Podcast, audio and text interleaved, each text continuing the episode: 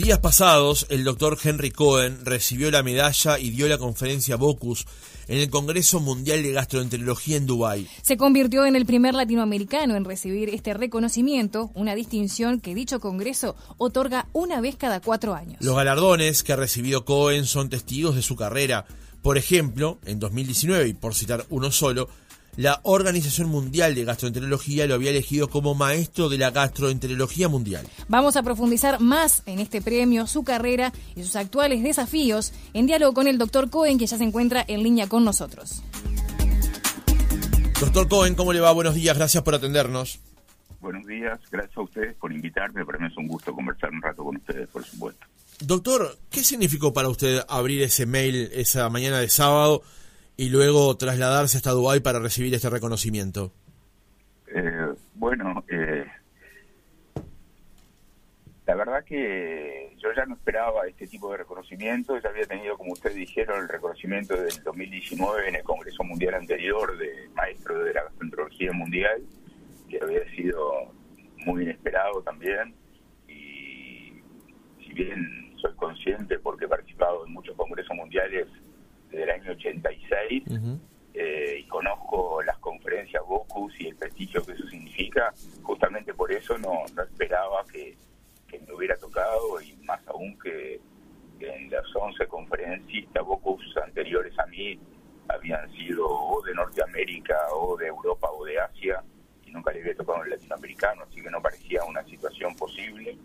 Eh, pero bueno, eh, recibir esa invitación fue muy lindo, fue y bueno, me decidí inmediatamente a ir y, bueno, tuve, tuve ese acontecimiento ahora la semana pasada eh, frente a un congreso muy concurrido, esa mañana había unas 1.500 personas, eh, tuve la suerte que me acompañara mi compañera y colega, actual profesora titular de la Cátedra de Gastroenterología, Carolina Olano, el embajador uruguayo con su equipo en Dubái, eh, Seriani, y, bueno, y muchos amigos que, he recogido en todos estos años en la, de pasaje por la gastroenterología.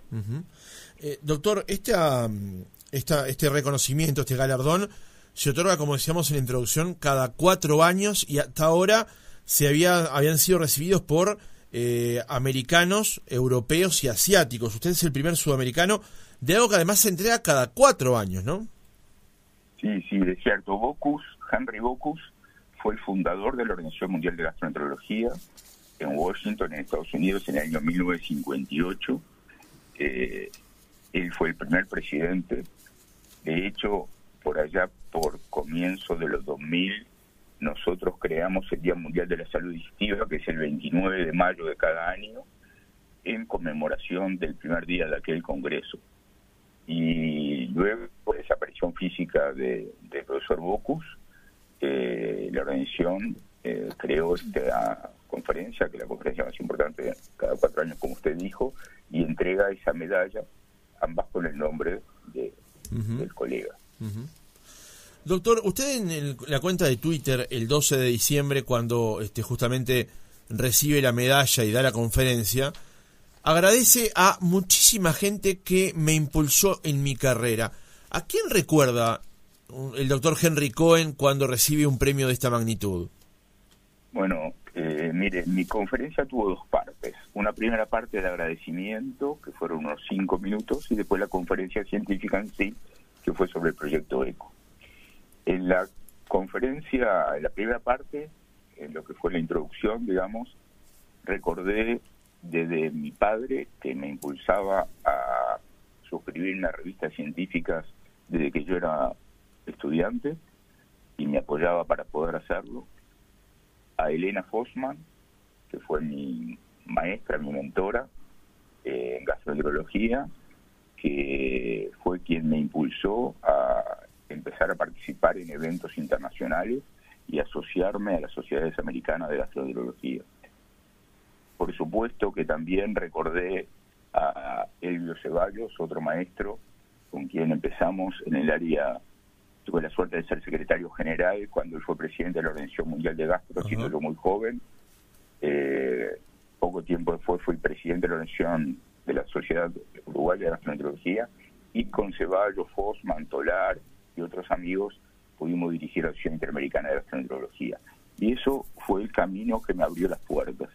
Y en esa introducción también agradecí a quienes aceptaron, cuando yo ingresé el año 2002 a la Organización Mundial de Gastro, eh, profesores de un nivel internacional asombroso que forman parte hoy de la historia de la gastroenterología por haber inventado técnicas de tratamiento que se aplican por cientos y cientos de casos cada día en todo el mundo y con quienes tuve la suerte de trabajar en los inicios y de aprender de ellos. Y muy, muy especialmente agradecí a Eamon Quigley, un colega, amigo, hermano eh, irlandés que trabajé muchos años en Houston, en Estados Unidos, que fue quien me invitó a participar de, la Organización Mundial. Así que todo eso fue como, como una ráfaga que, bueno, que me emocionó mucho y que a mí siempre me parece que es justo recordar a quienes me precedieron, a quienes me tuvieron la generosidad de abrirme las puertas. Doctor Cohen, ¿podemos profundizar un poco en qué es este proyecto ECO? Por supuesto, me encantaría. El proyecto ECO es un proyecto eh, creado por el doctor Sanjeev Arora, nacido en la India, pero que vive en Estados Unidos hace más de 25 años. Él vive en el estado de Nuevo México y es profesor de medicina y de gastroenterología allí. Él, a comienzo del año 2003, estaba muy preocupado porque era de los pocos gastroenterólogos capaces de tratar la hepatitis C y los pacientes para verlo tienen que hacer una larga lista de espera. muchas veces cuando llegaban a la consulta era muy tarde y fallecían pacientes que no tenían por qué fallecer si recibían el cuidado adecuado. Entonces él creó este sistema ECO que hace especie de ateneos por telemedicina que llaman clínicas ECO para enseñar y discutir pacientes reales, resolver situaciones concretas de pacientes que al médico del interior le crea dificultades para resolver aumentando de esta manera la posibilidad de formación de médicos y de personal de la salud en general eh, de una manera realmente importante y tiene entonces como objetivos principales democratizar el acceso a la atención médica a las personas situadas más lejos de las grandes ciudades y de los grandes centros médicos y por otro lado desmonopolizar los conocimientos para el personal de salud, todo en forma gratuita. En Uruguay hemos empezado hace ya ocho años y medio. Es un proyecto de la Facultad de Medicina y de la Universidad de la República que ha crecido enormemente. Eh, en la segunda parte de mi conferencia yo mostré lo que era el proyecto ECO y también hice alusión a lo que hacemos en Uruguay. Hoy tenemos 17 clínicas ECO y varios subproyectos funcionando eh, con un gran socio, digamos, que es hace los servicios de salud del Estado que son quienes más se benefician de este proyecto. Aquí voy a hacer un comentario bastante obvio, doctor Cohen, que cuando se advierte eh, estas sinergias entre la academia y el Estado, es donde se pone de manifiesto la necesidad de profundizar en la inversión para descubrir o para facilitar el acceso a ese conocimiento, ¿no? Por supuesto, por supuesto, la Universidad de la República siempre está necesitando eh, un presupuesto cada vez mayor para poderlo invertir en lo que son las necesidades de sus estudiantes y también el proyecto ECOS, el proyecto es el prototipo de extensión universitaria que a veces es una de las funciones olvidadas de, dentro de la Universidad de la República, pero que para el actual, las actuales autoridades, el actual rector, es una de las eh, prioridades. Y por eso eh, tanto el rector actual como los anteriores como los decanos que han actuado en estos ocho años y medio han apoyado eh, muy fuertemente el proyecto ECO, así como lo han hecho diferentes autoridades nacionales a lo largo de los años. Bien, doctor, preparando ayer la entrevista encontré un reportaje que le hicieron a usted en el diario El País el 6 de septiembre de 2022 de este año, con el título El intestino Cohen explica por qué es nuestro segundo cerebro. Y hay una frase, un tramo, un párrafo de la nota, dice, los trastornos gastrointestinales digestivos han sido rebautizados como alteraciones del eje cerebro-intestinal. Entonces la pregunta que me surgió es, ¿cómo estamos en Uruguay eh, con relación al mundo, con relación a los países desarrollados, en el alcance para eh, bueno, investigar, analizar este tipo de cosas y con respecto a la tecnología para poder eventualmente corregir ciertos aspectos? Bueno, es una pregunta que también me resulta muy interesante de responder y se la agradezco. Eh, Uruguay en gastroenterología está muy bien. Eh, venimos desarrollando un proceso que va desde antes de que yo fuera profesor de la cátedra, del profesor Ceballos, la profesora Fosman, el profesor Basastian, etcétera, eh, de formación continua de, de los colegas, ya sea con una excelente formación a nivel local, como con becas a nivel internacional, como por invitación de colegas del exterior a venir a, darnos aquí eh, sus conocimientos. Eh, la cátedra de gastroenterología de la Facultad de Medicina del Hospital de Clínicas eh, constituye el servicio mejor equipado del país, incluyendo también los servicios privados. Eso se mantiene ahora con la profesora Olano, a quien mencionábamos hace un rato.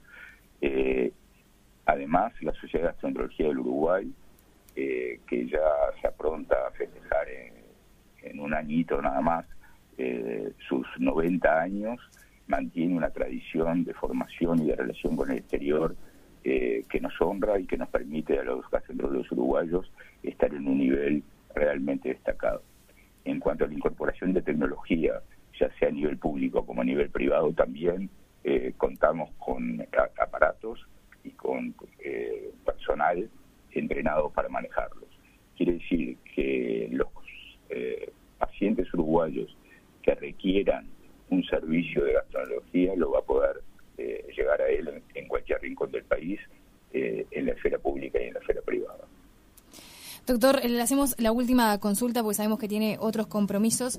¿Qué siente todavía cuando, por ejemplo, en, este año el secretario de la Presidencia, Álvaro Delgado, fue de visita a Estados Unidos y todavía se sigue hablando o, o, o, elogiando o se sigue consultando sobre cómo fue el manejo de la pandemia y este papel fundamental que tuvo el GACH en lo que fue eh, toda la, emergencia sanitaria que vivió nuestro país por la pandemia de COVID-19? Bueno, la experiencia con el GACH en lo personal ha sido realmente como una culminación en cuanto a los honores recibidos, en cuanto a la suerte de trabajar con un gran amigo previo como Rafael Radi, y un nuevo amigo a partir del comienzo del GACH, Fernando Paganini, y 55 colegas más. Y como he, dicho otras veces, el honor de ser eh, aprobado mi nombre por el presidente de la República en un país democrático.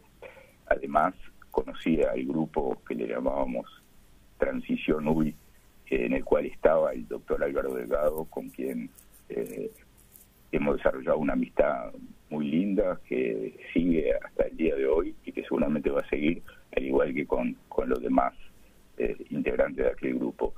Y si pudimos hacer algo para el Uruguay, nos sentimos orgullosos y sabemos que, el Uruguay, igual que el resto del mundo, perdió a mucha gente.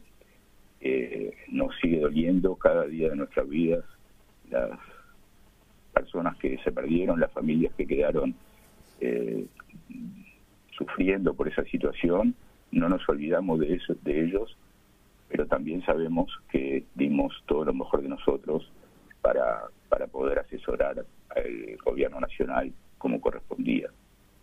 Doctor Henry Cohen, gracias por haber estado otra mañana con nosotros. Para mí fue un gusto, le deseo a ustedes, a todos los compañeros de la radio y a todos quienes nos están escuchando, muy feliz Navidad, muy feliz Año Nuevo y que se nos cumplan eh, todos los deseos y con mucha salud. Gracias.